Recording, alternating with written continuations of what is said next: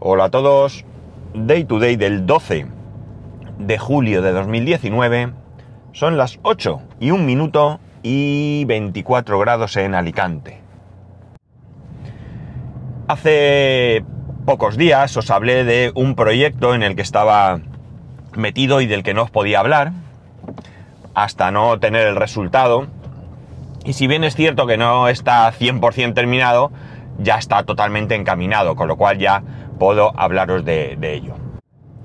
Antes de abordar el tema, quiero hablaros un poco de, mí como estudiante. Cuando os hablé de mi trayectoria profesional, creo que no llegué a hablaros realmente de qué estudiante fui yo. Yo soy de la época de EGB Bupico y cuando empecé eh, a estudiar de pequeñito, de, pues qué sé yo, seis años o lo que fuese, bueno, pues no era un mal estudiante. Eh, tenía mis mejores notas, un poquito más bajas, y fue bastante bien la cosa hasta que llega aproximadamente a séptimo de GB. En séptimo de GB, si no hubiera sido por mi tutor, por el padre Octavio, que estuvo ahí detrás de mí, apretándome, es posible que yo hubiese tenido muchas dificultades ya en séptimo de GB.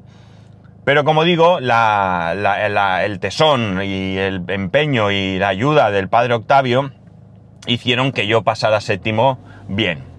Pero hay amigos, ahí llegué a octavo de GB, donde ya no estaba el padre Octavio. Y eh, bueno, pues allí la cosa no fue tan bien. Eh, con lo que voy a contar aquí no quiero decir que mis fracasos sean culpa de los profesores. o no al menos al 100%. Pero sí que creo que, mm, bueno, pues mucha parte de culpa la han tenido. Eh, alguno dirá que en mi misma época hubo gente que tuvo eh, mucho éxito. De hecho, tengo un amigo que tuvo muchísimo éxito, tanto en sus estudios como en su vida profesional. Más de uno realmente. Pero eh, bueno, cada uno es un caso y cada uno pues se motiva de una manera. Y yo principalmente creo que no tenía, que no había ninguna motivación. Ni por mi parte, ni por mi parte, es decir, yo tengo mi parte de responsabilidad, evidentemente, pero tampoco creo que tuve, eh, al menos no muchos profesores que fueran capaces de conseguir esa motivación. Eh, sin ir más lejos, recuerdo mi profesor de quinto de que de lo único que recuerdo de él eran las bofetadas que pegaba. Las bofetadas que pegaba habitualmente a los alumnos. Recuerdo el venga usted aquí, quítese las gafas, yo llevaba gafas por aquel entonces, y zasca, sopapo que te soltaba. Sinceramente creo que esto no es ninguna manera ni de educar ni de formar. Ya eran otros tiempos, pero se ha demostrado que esos tiempos evidentemente no eran los mejores. Eh, cuando digo, como, digo, perdón, cuando llegué a octavo de GB, la cosa fue mal. De hecho, hubo un profesor que me prometió delante de toda la clase que yo iba a repetir curso. Y fijaos qué cosas, yo repetí curso, repetí octavo de GB, porque suspendí matemáticas y eh, la asignatura de este profesor que era inglés el profesor de matemáticas le han, eh, le han hecho varios homenajes en el colegio, eh, lo recuerdan como un gran profesor, para mí no lo era tampoco, porque, mm, bueno, aparte que le dolía el aliento y era eh, muy comentado, el problema es que cuando te pedía el cuaderno donde se suponía que ibas haciendo los ejercicios o lo que te iba mandando, si lo que veía no le gustaba, el cuaderno lo lanzaba hacia un lateral de su mesa al suelo, volando de mala manera. Tampoco creo que sea una forma de educar ni de formar. Creo que hoy en día, por suerte, eh, hay otros métodos en los que al menos se trata de razonar y de explicar las cosas. Creo que funciona muchísimo mejor cuando a, a las personas, y en este caso a los alumnos, los haces partícipes y les muestras el camino, enseñándoles cuáles son sus errores eh, y qué manera tienen de ir solucionándolos. Luego estará ya la actitud del alumno, por supuesto, o la capacidad o lo que queráis, pero desde luego quien tiene que guiarte es el profesor. Insisto en que no estoy echando la culpa a mis profesores únicamente, porque recuerdo a Paco, Paco que recientemente se jubiló, fue mi profesor de historia en BUP y tengo que decir eh, que lo recuerdo con muchísimo cariño, creo que fue un grandísimo profesor, supo motivar a la gente para estudiar historia, creo que historia es una asignatura que, es peñote, es decir, que es estudiar, estudiar, y si no te gusta, y si no son, el profesor no es capaz de, animar la manera de dar esa, clase, eh, puede ser muy aburrida, y Paco era, como profesor, eh, para mí, un grandísimo profesor. Pongo a Paco como ejemplo. Eh, de hecho, hace unos años nos encontramos en el colegio, estábamos en algún evento, no recuerdo muy bien, y eh, le dije a mi mujer, este señor es el culpable de que a mí me guste la historia. Y así se lo dije. Lo dije delante de él por, como una especie de, de reconocimiento a la labor que realizó, ¿no? Para mí, Paco sí fue un grandísimo profesor. Bien, repetí octavo de EGB, aprobé y ya pasé a BUP. Ya tenía mi EGB en el bolsillo y ahora tocaba afrontar el siguiente tramo, el siguiente reto que era BUP primero de BUP conseguí pasar y en segundo de BUP pues empecé otra vez a pinchar. Otra vez me encontré con que no, no era capaz. Ante la perspectiva de volver a repetir, eh, yo decidí de manera personal, ¿vale? Y aunque mis padres no les gustó la idea y hubieran preferido otra cosa, respetaron mi decisión, yo decidí irme del colegio. Y decidí irme del colegio porque en aquel momento el colegio era privado, había que pagar todos los meses un muy buen dinero y yo creo que con la edad que tenía, eh, o sea, con la edad que tenía yo ya creía que no era justo que ese esfuerzo económico que hacían mis padres, que hacía mi familia, eh, yo no lo aprovechara. Y ante eso, pues era mejor irme a un eh, instituto público donde al menos no les costara dinero. Esto hoy creo que fue un tremendo error porque sin querer ni mucho menos desprestigiar a la educación pública, en mi paso por la educación pública mm, me pasó exactamente lo mismo que en la educación privada. Tuve muy buenos profesores y tuve unos desastres que daban pena, porque recuerdo, por ejemplo, al profesor de matemáticas, no recuerdo su nombre, pero mirar, José Luis, ¿puede ser?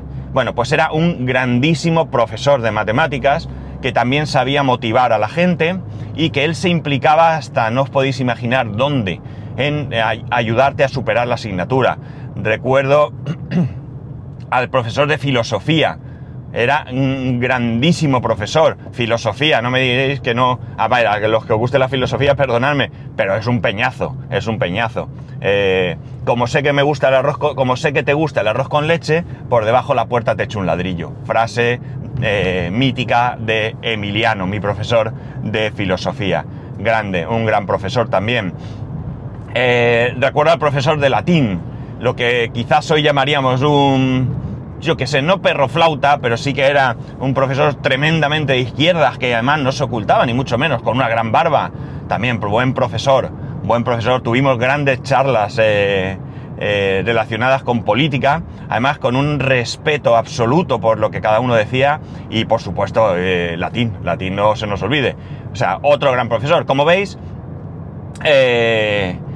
no estoy ni mucho menos desprestigiando la educación pública, pero sí que es verdad que no es lo mismo.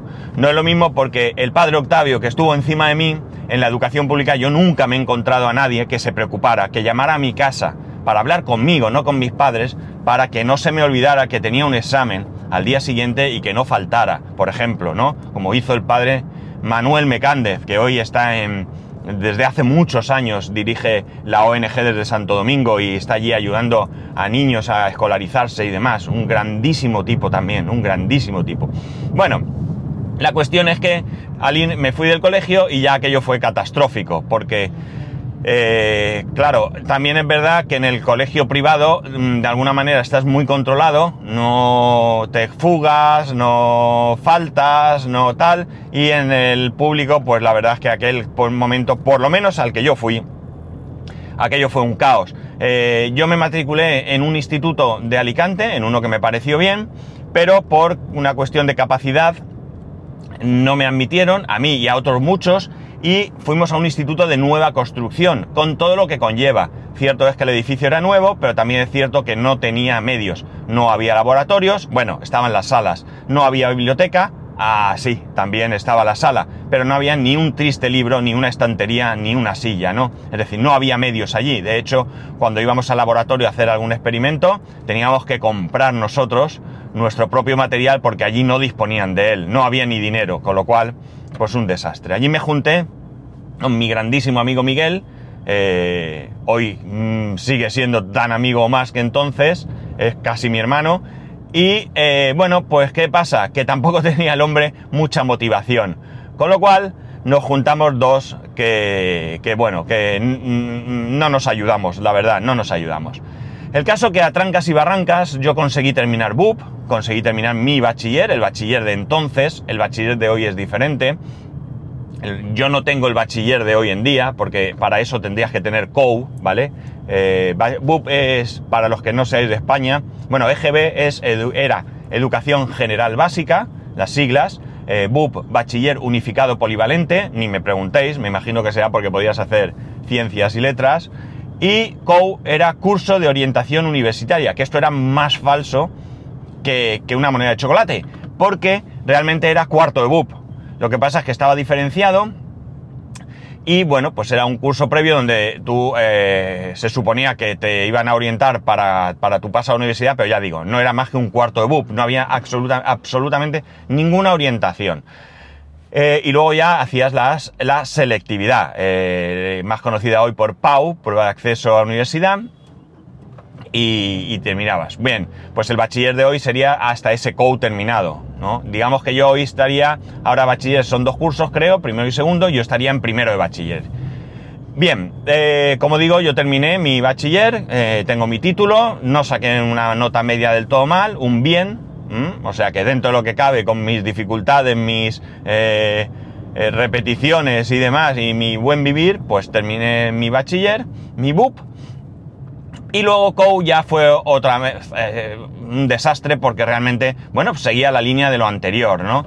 Y ya llegó un punto en el que, bueno, para que quede claro aquí, yo no terminé COU, me quedaron tres asignaturas por terminar, sí, solo tres, muy triste porque podía haber terminado.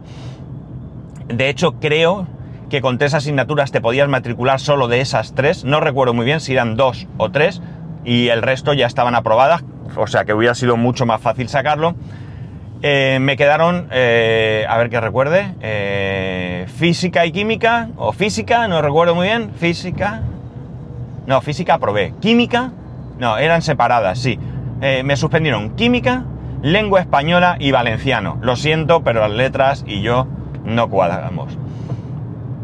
El caso es que antes de todo esto, eh, antes de abandonar, mi amigo Miguel y yo ya estábamos totalmente mm, desmoralizados, desmotivados, sin ninguna ganas de, seguir. No sabíamos muy bien qué hacer, si irnos, si seguir, si ir, si no ir, si pasar de todo, si buscar trabajo. Es decir, estábamos en un momento, la verdad es que complicado, muy complicado personalmente, con muchas dudas y con ninguna claridad ni certeza. La cuestión es que eh, en un momento dado cayó en nuestras manos un folleto, o en mis manos realmente, creo que estaba allí incluso en el instituto, un folleto porque eh, por aquella época eh, se podía uno alistar voluntariamente en el ejército, en aquella época había mili todavía, el, servicio militar obligatorio, que ninguno de los dos, ni Miguel y yo habíamos hecho, y como digo, había una posibilidad que era irte con lo que entonces se llamaba voluntario especial. que era una forma de entrar en el ejército, podías estar allí hasta los 45 años, a los 45 años patada a la calle, que sigue siendo igual hoy, es decir, hoy a los 45 años la gente se va a la calle, hay mucha gente preocupada por esto, porque sales sin oficio ni beneficio. Porque se, suponía, en ese folleto te lo pintaban muy bonito, que te iban a enseñar una profesión. Pero, salvo que muy concretamente caigas, eh, pues no sé, en un servicio de mantenimiento donde realmente aprendas algo, lo que sea, pues ya os digo yo que poco se aprende. Y nadie me puede aquí hablar porque mi hermano, mi hermano que es militar, mi hermano que entró con 17, 18 años como voluntario especial, mi hermano al que iban a tirar a la calle con 45 años, que no lo tiraron porque demandó al ejército y ganó el juicio, en un momento en el que había ahí un, un hueco legal en el que tuvieron que reconocer que eh, tenían que aplicarle el, mismo contrato que al resto, creo que era, creo que era así, ¿eh? el mismo contrato que al resto de mortales, es decir, que aquí había un momento en el que a los tres años o te hacían fijo o te tiraban a la calle y mi hermano que llevaba muchísimos años pues ganó ese juicio y se quedó permanente, ¿no? Mi hermano de hecho tiene ya 48, 48, sí, 48, sí, 48 y sigue allí y ya va a seguir hasta que se jubile. Eh, bueno, pues estuvimos pensando si meternos allí, casi casi ya estábamos decididos, eh, nos vamos, nos vamos, nos vamos y Dios dirá. No, en ese momento no valorabas si estabas hasta los 45 o no, porque la verdad es que el estar hasta los 45 también es salvable si te vas presentando, estudiando y promocionando y tal. Pero creo que una vez que estás ahí, pues al final se te olvida, vas haciendo vida y oye, si entras con 17, 18 años, pues hasta los 45 queda mucho, ¿verdad? Queda mucho hasta que te pilla el toro. Tengo un caso cercano de una persona, una mamá del cole, que se encontraba en esa situación. Casi 45 años, a punto de tirar a la calle y muy preocupada y estudiando en una loca a ver si se salvaba los muebles en el último momento. Pero bueno, esto ya es personal. la cuestión es que, como digo, ya estábamos decididos a irnos y... ¿Qué ocurre? que... Eh, en ese momento a mí me salió la oportunidad, y esto creo que sí os lo comenté, de irme a vivir fuera de España.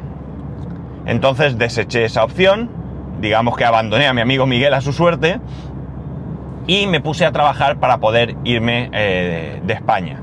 Eh, la cosa es que en ese impasse fue cuando me salió ese trabajo de... Eh, en el concesionario de coches, en el que yo ya os comenté que mi intención era irme en cuanto pudiese para irme a vivir fuera de España. Eh, y digamos que ahí fue ya eh, cuando abandoné, definitivamente el, la idea de seguir estudiando, ¿no? Yo ahí todavía estaba matriculado, estamos hablando en el año 89, y yo el 10 de mayo de 1989 firmé el contrato con el concesionario. Anteriormente ya había estado trabajando unas dos, tres semanas en el centro comercial aquel, en el hipermercado, en el Carrefour que os comenté, por las noches y demás, es decir, que ahí más o menos ya se preveía las pocas probabilidades que tenía de continuar. Y como digo, ya me salió este trabajo y aquello ya fue la gota que colmó el vaso y ya definitivamente abandoné todos mis estudios oficiales. Eh, desde ese momento hasta hoy, pues he ido haciendo diferente formación, de hecho, estando ya en el concesionario me matriculé, aprendí, aprendí programación, Basic, COBOL, de base, C. Bueno, pues he ido haciendo algunas cosas, he ido formándome en la empresa, he ido formándome por mi cuenta, etcétera, etcétera, pero realmente formación oficial, formación reglada, ya no he tenido ninguna. Hubo un momento en el que decidí eh, mm, matricularme en la universidad, haciendo el acceso para mayores de 25 años en la UNED, la Universidad Nacional de Educación a Distancia. Eh, no me fue bien, y no me fue bien porque había unas expectativas, yo confié en ellas, y luego resulta que ese año endurecieron los estudios porque hubo quejas de que estudiar en la UNED o acceder a la UNED con ese examen era mucho más fácil en cualquier otra universidad, que no era justo y bueno, pues evidentemente no era justo, aquello se, se igualó con el resto de universidades y claro, se, yo pensaba, yo me creí aquello de que era mucho más fácil, no me forcé todo lo que tenía que forzarme, aquí sí que es totalmente culpa mía y por tanto pues no pasé, no llegué a acceder a la universidad. Posteriormente, mucho tiempo después, salió una opción aquí en Alicante de estudiar un, grado de, FP, de formación profesional en informática, que eh, eh, era a distancia, un módulo a distancia. Yo pedía en bachiller, ¿vale? Yo tenía mi bachiller, me matriculé, 60 euros de matrícula, y al poco me llamaron diciendo que yo no cumplía con los requisitos porque no se trataba de bachiller que yo tenía, sino del bachiller actual, es decir, si hubiera terminado COU, lo hubiera hecho. Me devolvieron mis 60 euros y me quedé con las ganas de hacer ese curso. O de hacer esa formación. A partir de ahí, pues he estado mirando durante mucho tiempo. Mm, no, no durante mucho tiempo. En varias ocasiones, es, la, mejor expresión, he ido mirando para eh, volver a, a estudiar algo. Tener alguna formación oficial, ¿no? Aunque fuera eso, un módulo de FP que me diera un respaldo, ¿no? En mi profesión, ¿no? Y bueno, pues lo que digo, he ido mirando, pero el handicap siempre ha estado en no haber tenido ese COU, ¿no? Claro, ponerme a estudiar bachiller, o sea, el último curso de bachiller completo, pues si no me motivaba en mi juventud, imaginar eh, posteriormente. El caso es que hace unos años salió la posibilidad de acceso a, eh, a los módulos de FP por competencias profesionales. ¿Qué significa esto? Pues voy a poner un ejemplo. Podría poner mi ejemplo, pero creo que este va a ser más sencillo. Tu padre tiene una empresa de electricidad, tu padre es electricista. Y tú, desde bien joven, dejas de estudiar y te dedicas a ir con tu padre como electricista. Aprendes todo lo que tu padre sabe y más. Pero tu padre se jubila y tú no puedes continuar porque no tienes titulación. Y por tanto no puedes firmar boletines, no puedes hacer ciertas cosas para los que, como digo, se requiere titulación. ¿Qué ocurre? No tienes los estudios, no terminaste la EGB o no terminaste bachiller, bueno, la EGB, ya estamos hablando a lo mejor ahora la ESO o lo que sea. Pues tú, demostrando que llevas 15, 10, 8 años de experiencia profesional y has estado trabajando en eso, digamos que puedes acceder a esos estudios. Es un método de eh, acceder a esos estudios. Pues bien, yo lo estuve mirando, como digo, para hacer algún módulo de FP pero la verdad es que era tan, es tan farragoso el encontrar la información que me desanimaba. Entre eso y entre que cuando me acordaba el plazo de presentación ya se había pasado, pues he ido dejándolo, dejándolo, dejándolo durante mucho, mucho tiempo. Eh, una vez he llegado a la universidad, ¿de acuerdo? Eh, bueno, pues digamos que estás en un ambiente eh, estudiantil y claro, te, te entra otra vez ese gusanillo de jolines ¿por qué no habré estudiado? Claro, que ya tengo 52 años, ¿dónde voy yo? ¿Dónde voy? Si, si a poco que me ponga casi me jubilo sin haber terminado, ¿no? Entonces, pues, mm, de alguna manera, eh, pues, no tienen muy claro qué, hacer, ¿no? Bueno, va, el caso es que eh, eh, estando en la universidad, eh, bueno, pues aparte de ese gusanillo, eh, ves otro tipo de oportunidades en los que seguramente nunca antes había pensado, ¿no? Y es el hecho de que cabe la posibilidad, esto no hay nada cierto, no hay nada seguro, no, no está publicado, no está nada, pero eh, vas oyendo rumores de que cabe la posibilidad de que abran una bolsa para trabajar en la universidad. No hay oposiciones previstas, pero sí hay posibilidad de que abran una, una bolsa para los servicios de informática y demás. Claro, ¿Qué ocurre? Que vuelvo a encontrarme con el mismo problema. No tengo los estudios necesarios para optar a examinarme para tratar de entrar en esa bolsa de trabajo. Eh, ya digo, no es algo que esté previsto, no es algo nada, pero oye, a lo mejor luego sale y no me interesa, mm, pero eh, pensé que era mejor estar... Eh, a ver, voy a bajarme un poquito el micrófono, espero que no moleste. Ahí, me lo tenía metido ahí en el cuello he pensado, he pensado que no está de más estar preparado por si, oye, sale algo que sea interesante, pues poder eh, optar a ello. Entonces, eh, en vez de ver la posibilidad de mayores de, entrar con, a hacer un módulo de FP por competencias profesionales, que ya digo, el proceso no he llegado a entenderlo nunca, he entrado en la web del, Ministerio de Consellería eh, de Educación, allí hay un montón de formularios, pero interminables, que no sé, no sé. Entonces estaba pendiente de acercarme a pues, algún sitio donde alguien me pudiera asesorar. Me faltaba, tenía necesidad de, asesoramiento, ¿no? Alguien que me dijera cómo era el proceso, qué tenía que presentar. Yo no he sido capaz de aclararme. Eh, me he puesto a mirar para, en vez de, como digo, eso, pues hacer lo mismo. El acceso para mayores, en este caso es acceso para mayores de 40 años con competencias profesionales a la universidad. Para ingresar en la universidad, para matricularte en la universidad, hay varias maneras. Una es terminando el bachiller actual, la PAU, y consiguiendo una nota adecuada para entrar a la carrera que tú quieres. Otra es con el acceso para mayores de 25 años o mayores de 45 años sin más. Es decir, tú eres, qué sé yo, pues mira, el ejemplo de antes, electricista y quieres estudiar medicina, pues haces el acceso para mayores de 25 o 45, depende del, caso. Y si superas esa prueba, como, sería como hacer una selectividad un poco más light, ¿no?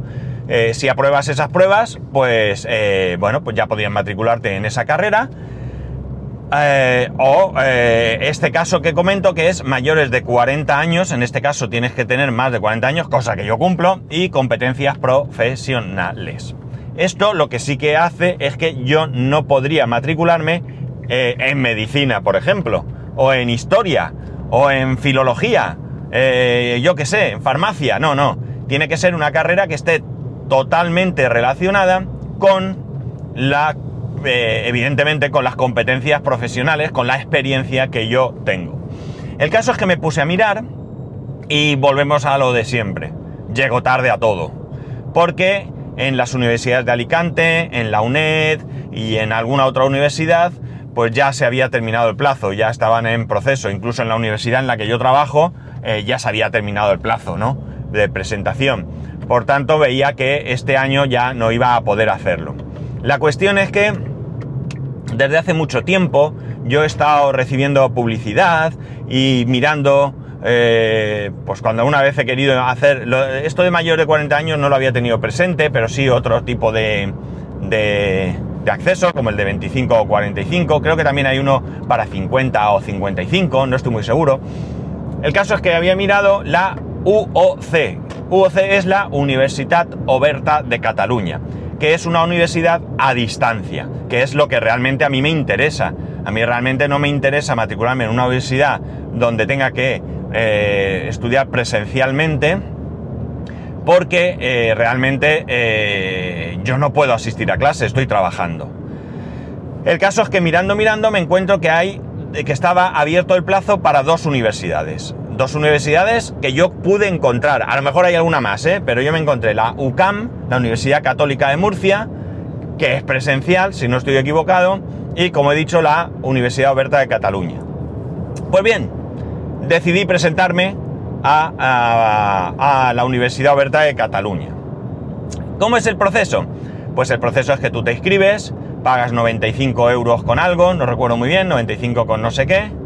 Eh, y entonces envías toda la documentación. ¿Qué documentación tienes que enviar? Pues tienes que enviar eh, tu DNI, tienes que enviar eh, la vida laboral, que esto se pide en la seguridad social, o si tienes un certificado online, un certificado digital, perdón, o, todo esto, lo puedes sacar tú mismo en el mismo momento, como yo hice. Tienes que presentar eh, un currículum actualizado y, por supuesto, pues todo aquello que justifique que tú tienes conocimientos, todos estudios, diplomas, yo he presentado de todos esos cursos eh, que yo he ido haciendo a lo largo de mi vida, ¿no? He dejado de presentar algunos porque eh, de los primeros de estos que os he comentado de programación, que seguramente me hubieran venido bien, eh, y que tengo que ver de buscarlos, y ahora os diré por qué, porque con la mudanza no sé muy bien dónde están. Pero la cuestión está en que, bueno, pues he presentado todo. Una vez que presentas todo esto, te hacen una entrevista. Es una entrevista de 20 minutos aproximadamente, en la que, eh, bueno, en mi caso yo no he hecho esa entrevista presencial, porque como podéis imaginar se hace en Cataluña, concretamente en Barcelona, creo que es. Creo que tienen alguna sede eh, a lo largo del territorio nacional, eh, no así en Alicante, donde hacer esto. Creo que aquí tienen una oficina o algún tipo de atención, pero no hacen este, este, esta entrevista. Y el caso es que, tras mucho sufrir, eh, ayer tuve la entrevista. ¿Por qué tras mucho sufrir? Porque mirar, en primer lugar yo me puse la entrevista para hacerla el miércoles a las 3 y 20 de la tarde. ¿Por qué? Pues eh, porque, bueno, era, es una hora en la que allí ya en la universidad no queda gente, eh, no va a haber ruido, yo pues la entrevista es por Skype, yo podía hacerla en mi sitio, en mi mesa, digamos de manera tranquila, aunque estuvieran mis compañeros o lo que sea, eso no, no, es una cuestión de secreto, pero sí que se oye el ruido de, de las personas que están trabajando al lado, hablando por teléfono y demás. ¿Qué ocurre? Que esta entrevista coincidió con el, con el médico de mi hermano de la baja, con lo cual lo que hice fue anularla y coger otra entrevista para el día siguiente, para ayer miércoles a la misma hora, creo recordar, a las 3 y 20. El caso es que vale, ya está. Ahora esperar a que llegase el, día señalado. El caso es que el viernes recibo un correo, gracias a Dios que pasan estas cosas, en el que me dicen que eh, la entrevista presencial cambiaba de una sede a otra allí en Barcelona. Claro, yo me quedo flipado y digo, ¿cómo presencial? Esto tiene que ser un error. Pero en vez de decir, va, es un error, no hago ni caso, me pongo a mirar qué ha pasado. Y me fijo que efectivamente, de alguna manera yo me he equivocado y había realizado la entrevista de manera presencial. ¿Qué hice el viernes? La anulé y intenté coger otra entrevista, pero amigos, ya se había terminado el plazo. Por lo tanto, no podía coger. Así que el mismo viernes envié un correo eh, explicando qué es lo que me había pasado. Y el lunes me contestaron diciendo que ellos habían, me habían hecho una cita, me habían concertado una cita de manera manual para ayer, eh, jueves, día 11, a las 12 y 20 de la mañana. Mala hora para mí para el trabajo, tuve suerte y la cosa cuadró, pero eh, en un principio yo estaba atacado de los nervios ayer porque no sabía si iba a poder asistir, si iba a tener que estar trabajando. Eh, bueno, mi compañero no estaba ayer, estaba en otro campus liadísimo, con lo cual la cosa se me ponía bastante cuesta arriba. El caso es que no sucedió nada, tuve la entrevista, me atendió un, una persona, un chico más joven que yo, eh, súper amable, bien, y la entrevista, el desarrollo de la entrevista fue muy sencillo. En un primer lugar, se presentó, me dijo quién era, me explicó un poco la dinámica de esa entrevista y entonces me dijo que bueno, que él ya veía que tenía mucha experiencia, pero que se la explicara. Yo pues nada, hice un repaso por mi currículum mm, y mm, bueno, pues una vez que hice todo el repaso y demás y alguna preguntilla más, ya me anunció que él iba a eh, dar por favorable el, eh, mi acceso a la universidad. Después de esto me empezó a explicar un poco, eh, bueno, pues cómo era el proceso de matriculación, más o menos, sobre todo a darme algún consejo. Yo ya tenía preparada esa pregunta, si, si, si era procedente hacerla en, ese, en esa entrevista, pero un poco ver cómo, cómo eh, afrontar esta primera eh, matriculación, ¿no? yo llevo muchos años sin estudiar, con lo cual, imaginaos ahora mi nivel de matemáticas y todo esto, pues está oxidadísimo, mi nivel de programación está oxidadísimo, eh, y claro, empezar de golpe, pues es un poco duro, ¿no? Entonces él, eh, en la dinámica de lo que yo más o menos tenía previsto, me dijo que me matriculara como mucho, mucho en el primer semestre de dos asignaturas, que lo cogiera con tranquilidad. Yo le dije que yo no tenía ya una prisa por terminar, y él me dijo que efectivamente era así, y que, bueno, pues que no quisiera abarcar mucho porque no iba a poder seguramente hacerlo y que probablemente me desanimaría y abandonaría, que era mejor empezar poquito a poco, ver cómo se me daba la cosa y poco después, en, semestres posteriores, pues ya ir aumentando esas asignaturas en base a mi tiempo y a mi capacidad y a mi dedicación y etcétera, etcétera, etcétera. Con lo cual, al terminar la entrevista, fue todo, como digo, súper cordial, muy bien, muy bien. Esta persona me dijo que efectivamente que la daba por favorable, que me iban a enviar un correo, que, bueno, que él me lo adelantaba, pero que, que, recibiría un correo donde se me diría eh, que, estaba aceptado. Y efectivamente ayer mismo, yo pensaba que iba a tardar unos días, pero no, ayer mismo ya recibí el correo donde me confirmaban que estoy eh, que soy apto, ¿vale? Y donde eh, y hoy, he leído también esta mañana un correo del que va a ser mi tutor, ¿eh? un decano de universidad, de no recuerdo qué otra universidad, debe ser, aquí debe haber acuerdos y cosas, no sé muy bien cómo va, para qué os voy a engañar. El caso es que se me ha presentado, va a ser mi tutor, me ha dicho cómo proceder, un poco así en primero, donde puedo exponer mis, hay un foro donde exponer consultas de manera pública, él va a poner ahí unas indicaciones, eh, mm, recomienda que todas las preguntas, salvo que sean muy, muy personales, las pongamos en el foro público para que todo el mundo las vea y puedan valerle para su... para sí mismos, ¿no? Eh, para no preguntar todo lo mismo por, privado. Y bueno, pues hoy espero tener tiempo, si no hoy, este fin de semana, donde voy a ver, valorar bien eh, todo esto y a ver dónde voy a matricularme. Podría no matricularme si mi intención fuese simplemente querer optar a algún puesto de la bolsa de, trabajo que os he dicho. Pero realmente una vez puestos, pues oye chico, ¿qué quieres que te diga? Lo voy a intentar. Porque además si no me matriculo, este proceso caduca en dos semestres. Y si quisiera hacerlo, tendría que volver a hacerlo. Si, si lo he pasado una vez, lo voy a pasar dos pero tengo que volver a pagar la tasa, eh, otra vez mandar todo y me parece absurdo. Yo me matriculo, si puedo apruebo una asignatura y oye, amigos, ya soy universitario, ya puedo eh, al ritmo, a la marcha que, sea, poder... Eh, pues bueno, pues afrontar lo que quiera. Incluso seguramente con esto, si veo que no soy capaz, pues ya pueda pasarme a un módulo de FP, si veo que esto es demasiado para mí. Eh, casualidades de la vida, mm, yo tengo un primo que antes trabajaba en la misma sala donde estoy yo ahora aquí en la uni, estaba él eh, con una empresa, se presentó a una bolsa de trabajo, una vez que su empresa eh, dejó esta aquí, se fue, perdió el concurso y se fue, y o no sé qué pasó, vamos, el caso es que la empresa ya no estaba, mi primo encontró otro trabajo, se presentó a una bolsa, eh, salió, había dos plazas y él sacó una, y ahora está trabajando eh, programando en otro departamento, en otro departamento de la universidad. El otro día lo vi, le comenté lo que estaba haciendo, todavía no lo tenía, y no os podéis ni imaginar. Mi primo está matriculado en la misma carrera que yo, ¿de acuerdo? El año pasado se matriculó, el año pasado hizo una única asignatura, fijaos, y este año me dice que se ha matriculado de dos. Con lo cual es estupendo porque ya tengo también aquí otra guía, otra visión de a qué me puedo yo matricular, ya me estuvo indicando cosas.